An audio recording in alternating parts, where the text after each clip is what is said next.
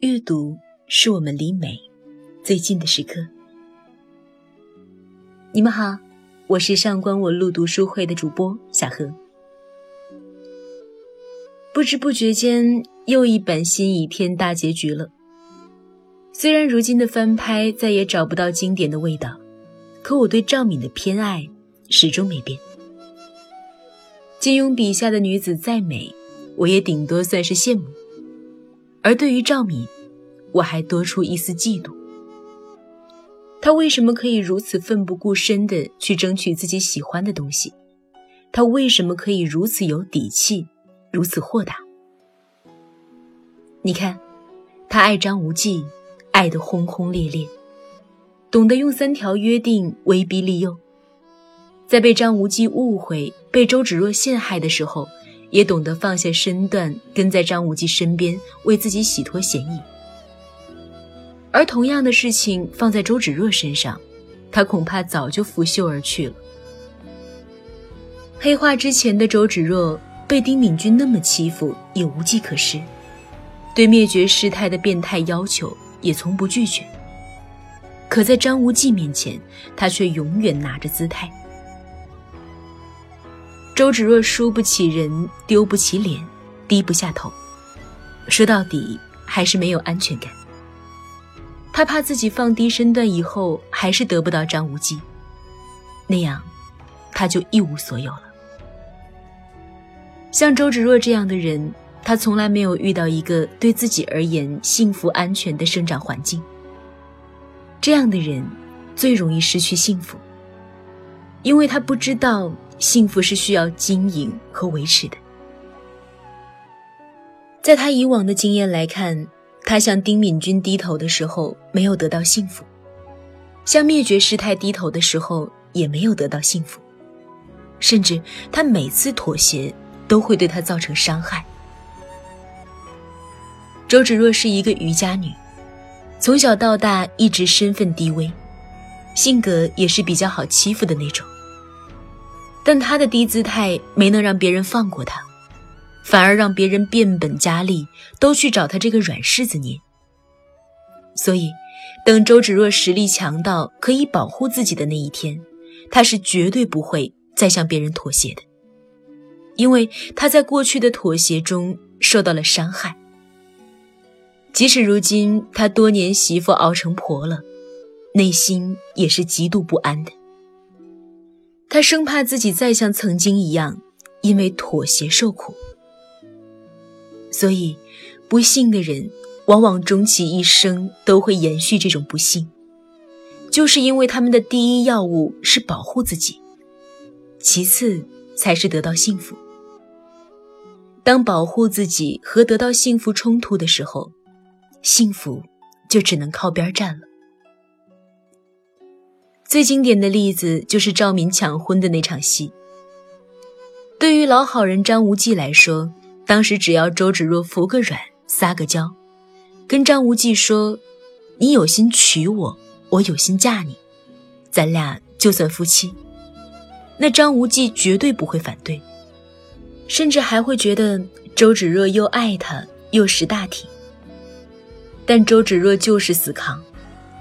他在受到赵敏这种攻击的时候，第一反应不是保住自己的爱情，而是老娘绝不低头。说句可悲的话，周芷若得不到幸福的原因，恰好是她曾经的不幸。说完周芷若，我们来说说赵敏。他的遭遇就比较让人嫉妒了。他跟周芷若正好对应起来，让赵敏得到幸福的原因是她曾经超级幸福。赵敏含着金汤匙出生，自己是皇亲国戚也就算了，家里还有爹疼哥哥爱，没什么烂事可以让他烦心的。喜欢江湖。身边就是顶级配置的玄冥二老一路保护。赵敏是怎么成长起来的呢？就是众星捧月式的成长啊。在他的经验里，大多数的事情是可以用钱和权力来解决的，这两样他都不缺。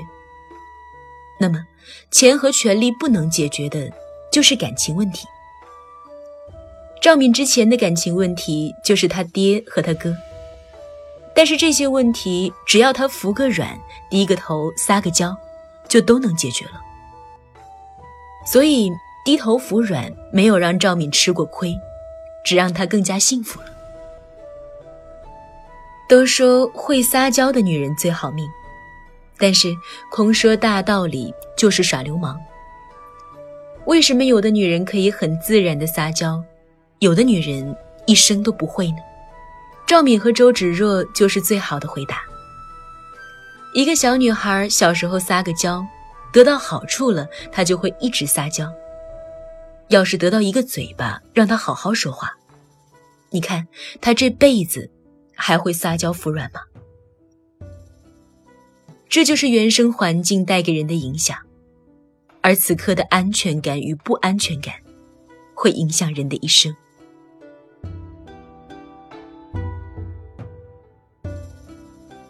先天条件带给赵敏的安全感，是让她勇往无前的基础。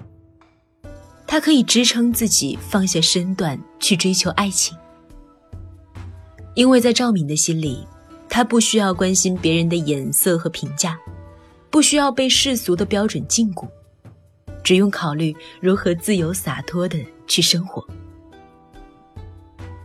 看完赵敏和周芷若的爱情博弈，感觉是在宣传拼父母的时代已经来临，但其实没有那么绝对。你会发现，我们说了那么久赵敏和周芷若的原生环境，但其实分析结果。只有安全感这一点而已。它受原生环境的影响，但并不是不可逆转的决定性因素。毕竟，并不是所有的人都像赵敏这么会投胎。绝大多数人的原生环境其实更偏向于周芷若。那么，我们如何才能避免周芷若的悲剧，牢牢把握住自己的幸福呢？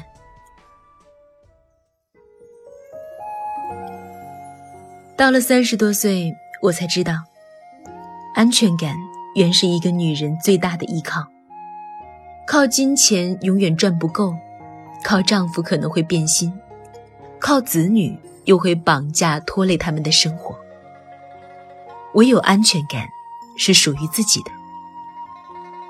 有安全感的女人在顺境中不会粗俗，她们像真正的贵族，贵在知性。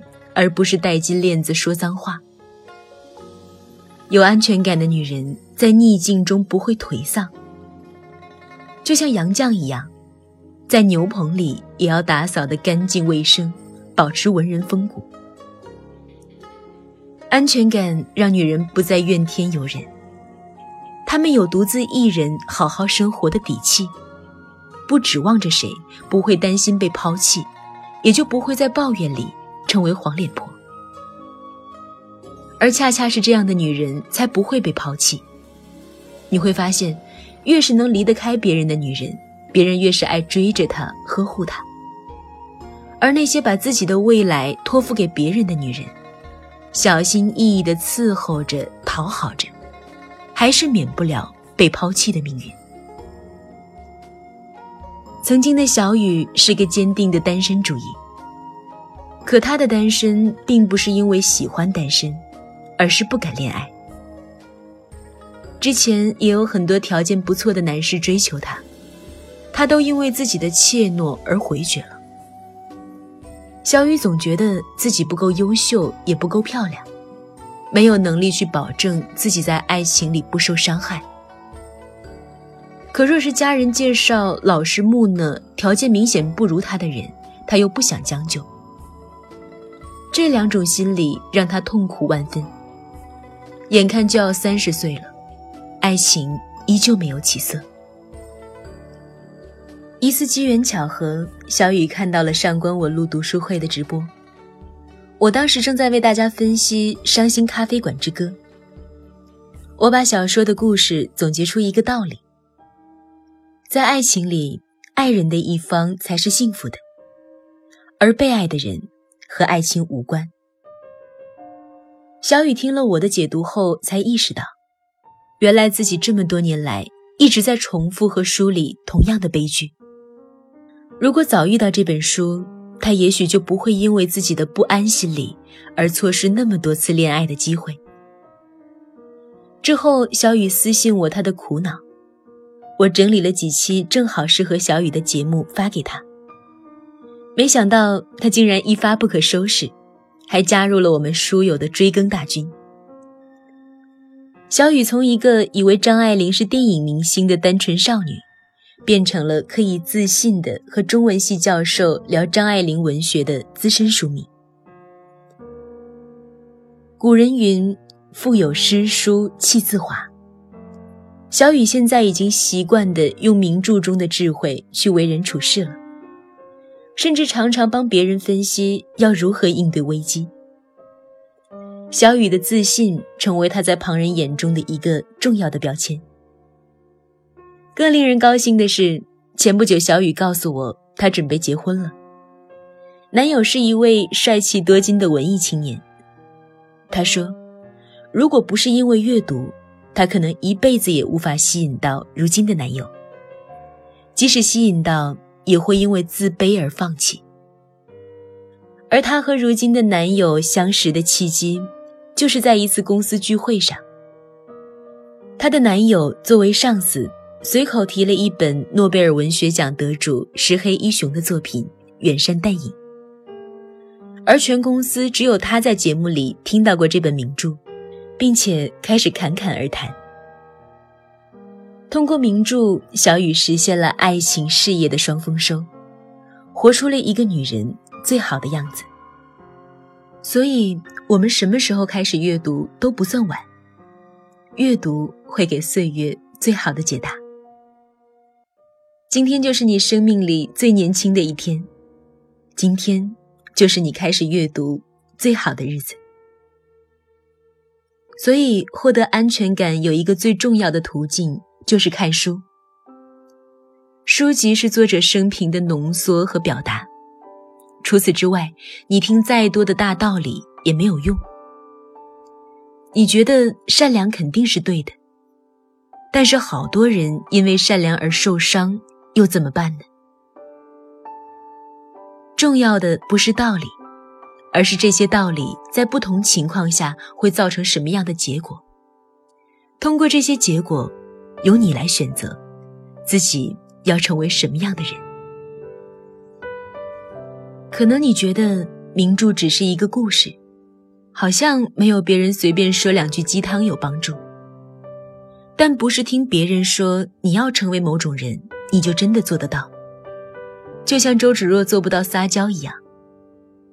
重要的是成为某种人的途径，而这个途径是需要大量的阅历。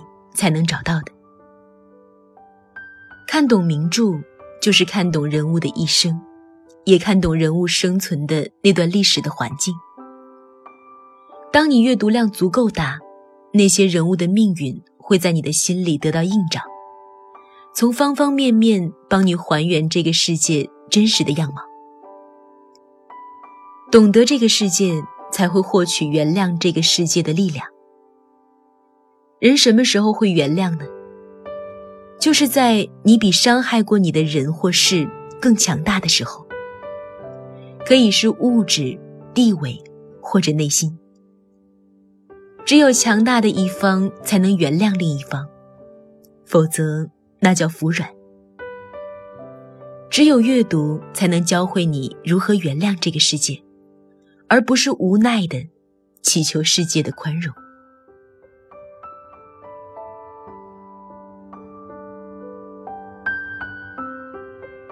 春天是万物生长的好时候，多读好书，给自己充充电吧。